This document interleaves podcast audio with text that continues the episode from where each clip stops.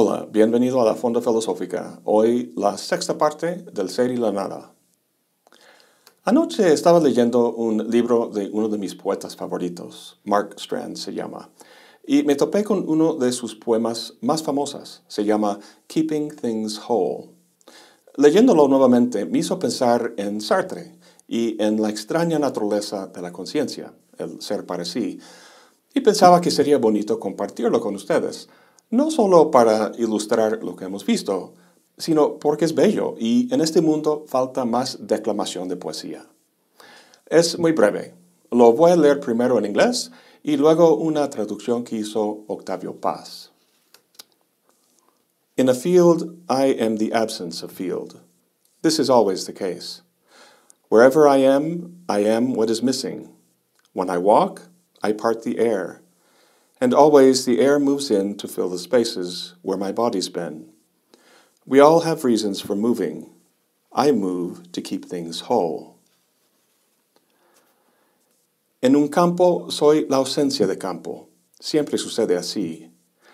Donde quiera que esté, soy aquello que falta. Si camino, parto el aire, mas siempre vuelve el aire a llenar los espacios donde mi cuerpo estuvo. Todos tenemos razones para movernos. Yo me muevo por mantener enteras a las cosas. Aquí el poeta expresa con la presencia física del cuerpo lo que en Sartre sucede con la conciencia. Soy la ausencia del campo, dice.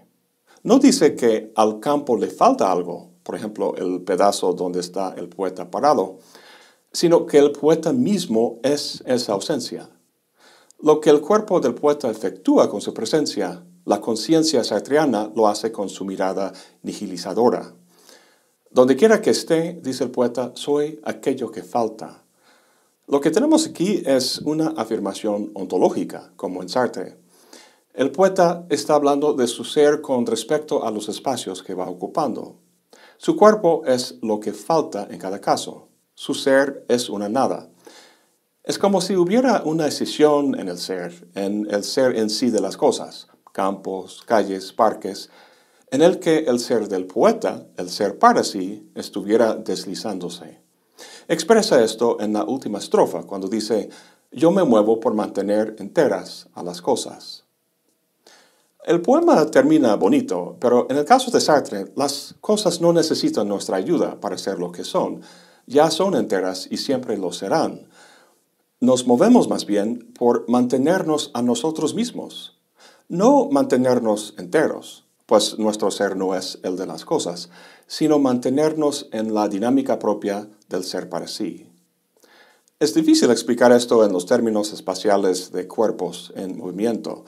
Mucho mejor sería la dimensión temporal, y esto es justo lo que se hace en la segunda parte del libro. Ya terminamos la primera parte, donde vimos los temas de la negación, la libertad y la mala fe. En la segunda, Sartre se centra en el ser para sí, viendo con mayor detalle los elementos de su forma de ser. El primer capítulo vuelve a la facticidad, pero dado que ya lo hemos tratado en videos anteriores, quiero pasar al segundo capítulo sobre la temporalidad. A ver, mi reloj dice que son las 10.36 de la mañana. Fíjate que dije son, una palabra que indica existencia o realidad.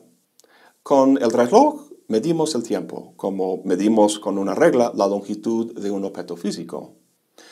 Parece que cuando hablamos del tiempo estamos haciendo referencia a algo real, pero ¿qué tipo de realidad tiene el tiempo?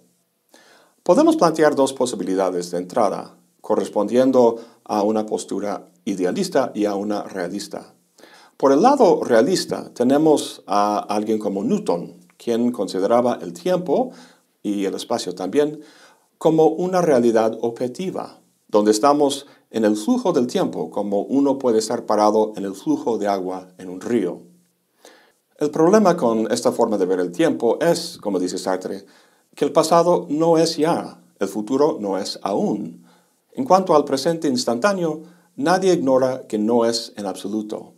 Es el límite de una división infinita, como el punto sin dimensión. El pasado y el futuro no existen, y el ahora presente es un punto que ni siquiera puede experimentarse. A diferencia de la posición realista es la idealista de alguien como Leibniz. Para Leibniz el tiempo no es absoluto, sino relativo. En vez de ser algo en el que las cosas se encuentran, es un sistema de relaciones que se da entre las cosas, cuya medición resulta en nuestro cálculo del tiempo. Esta postura idealista hace que el tiempo vaya en función de nuestro conocimiento. Sartre rechaza estas dos posturas. El ser del tiempo no es como el ser en sí, pero tampoco es una mera idea o representación. El tiempo constituye un aspecto no del conocimiento del ser humano, sino de su ser, formando parte íntegra de la estructura del ser para sí. Sartre analiza esta estructura y su dinámica en una reflexión sobre las tres dimensiones del tiempo, el pasado, el presente y el futuro. Empieza con el pasado y la mayor parte de su discusión tiene que ver con el vínculo entre el pasado y el presente. Discutir el pasado como tal no tiene sentido, ya que el pasado siempre es el pasado de algún presente. Da el ejemplo de su amigo Pierre, que fue alumno de la Politécnica y que ahora tiene 40 años de edad. Dice que no es el adolescente que era alumno, sino el Pierre de ahora, de 40 años de edad. El pasado nunca es el presente, sino al revés. El presente es su pasado. Pierre de ahora fue alumno. El verbo ahí es importante. Uno no tiene un pasado, como decimos que uno puede tener un auto. El vínculo o relación que hay entre mi auto y yo es una relación externa, lo cual quiere decir que es contingente. Si lo vendiera, seguiría siendo quien soy. Mi pasado, en cambio, no lo poseo, sino que lo soy. Mi pasado es necesariamente mío y es el contexto en el que yo vivo mi presente. El vínculo con el pasado no puede ser externo, entonces, sino interno. Cuando usamos el pretérito, por ejemplo, yo fui generoso o yo fui codo. El fui constituye una síntesis, es decir, une al pasado con el presente. Esta unión consiste en el hecho de que uno es responsable de haber sido codo, por ejemplo, en el pasado. Responsable en el sentido de que si no hubiera nadie en el presente que sostuviera esa codicia en su ser ahora, ese acto de codicia no estaría simplemente en el pasado, sino que dejaría de existir estaría perdido, no sería. Otra indicación de esta síntesis o unión de las dos dimensiones temporales es lo que siento cuando alguien comenta sobre mi acto de generosidad o de codicia el día de ayer. Me hace sentir bien o mal, es decir, no soy indiferente. Mi pasado no es algo del que me puedo deshacer, como me deshago de mi coche al venderlo. El presente es el pasado, dice Sartre, porque al decir yo fui esto o aquel, lo sostengo en el presente.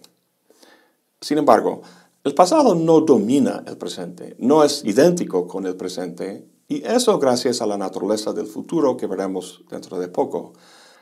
La única forma en que el pasado puede dominar por completo es cuando el presente y el futuro ya no existen, es decir, en el momento de la muerte. Sartre cita al escritor André Malraux, quien dice que la muerte trueca la vida en destino. Luego dice Sartre, por la muerte el para sí se trueca para siempre en en sí, en la medida en que se ha deslizado íntegramente al pasado. Así, el pasado es la totalidad siempre creciente del en sí que somos. En tanto ser en sí, el pasado es, dice Sartre, nuestra facticidad. Recuerda que la facticidad son todos aquellos datos que definen las condiciones de nuestro nacimiento y que no podemos cambiar. Nacer hombre o mujer en tal o cual país, en esta familia y no en otra, etc. Pero no solo eso, sino todos los fue que resultaron de nuestras elecciones. Fue alumno en esa escuela, fue generoso con ese amigo, etc.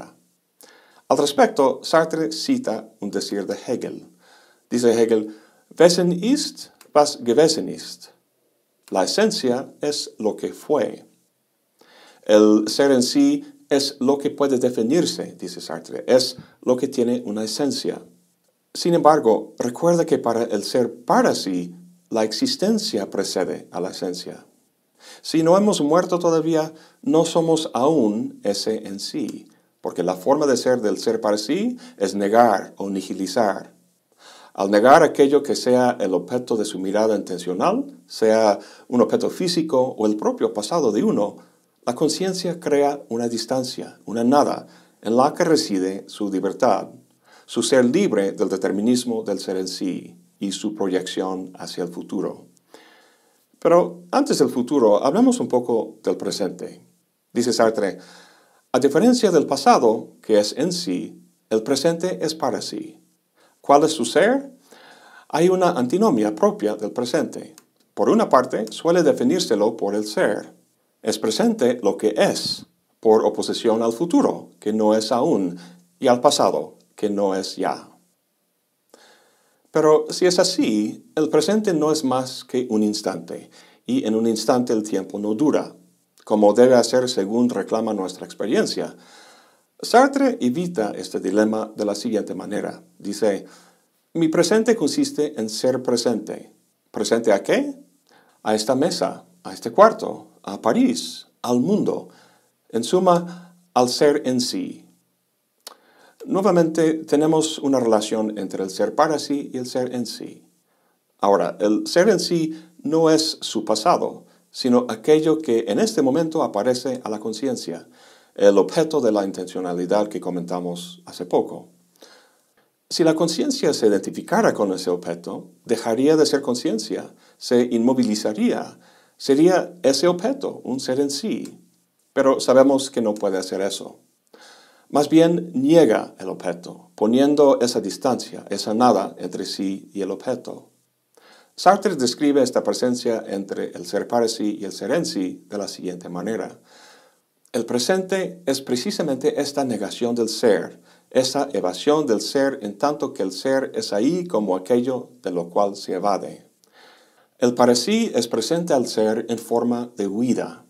El presente es una huida perpetua frente al ser. Así, hemos determinado el sentido primero del presente. El presente no es.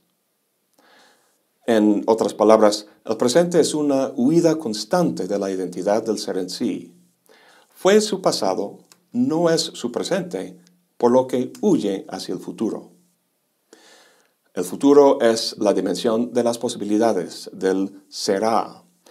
Visualizamos el yo que seremos, un maestro, un padre, el dueño de un nuevo coche, sea lo que sea. El futuro, entendido como una expresión o síntesis del ser para sí, y no como una sucesión de momentos idénticos que llegarán como el agua del río, el futuro es el más allá del ser, del ser para sí, esa huida que comentamos hace poquito. Sin embargo, dice Sartre, este encuentro que esperamos con nuestro futuro yo no es algo que puede lograrse de forma sencilla y definitiva. Recuerda que solo la muerte tiene ese tipo de finalidad. Imagínate que llegas a ser maestro. ¿En ese momento habrás llegado al futuro al que corrías? No, debido precisamente a la estructura nihilizadora de la conciencia. Hace que una coincidencia plena sea imposible. Esto no quiere decir que uno pase por la vida sin hacer cosas y tomar decisiones, sino solo que el futuro permanece como una dimensión en la que algo distinto es posible, y el presente y el pasado como dimensiones en las que el ser en sí no logra sujetar o fijar a la conciencia en una identidad definida. El ser para sí nunca puede ser plenamente aquello que sus posibilidades plantean que podría llegar a ser. Es justo en la negación de esta posibilidad que el futuro surge como elemento del ser de la conciencia. A lo que va a Sartre con todo esto es que el futuro nunca es un futuro determinado, fijo, sino el futuro de un futuro más. El futuro está siempre por venir. Es lo que Sartre llama una continua posibilización de posibles. Pasado, presente, futuro. Estas tres dimensiones del tiempo Sartre las llama éxtasis.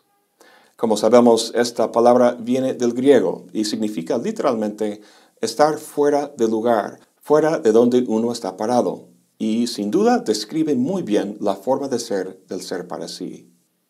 Hemos visto que la conciencia es su pasado, en el sentido de ser responsable de lo que ha sido, pero lo es desde el presente.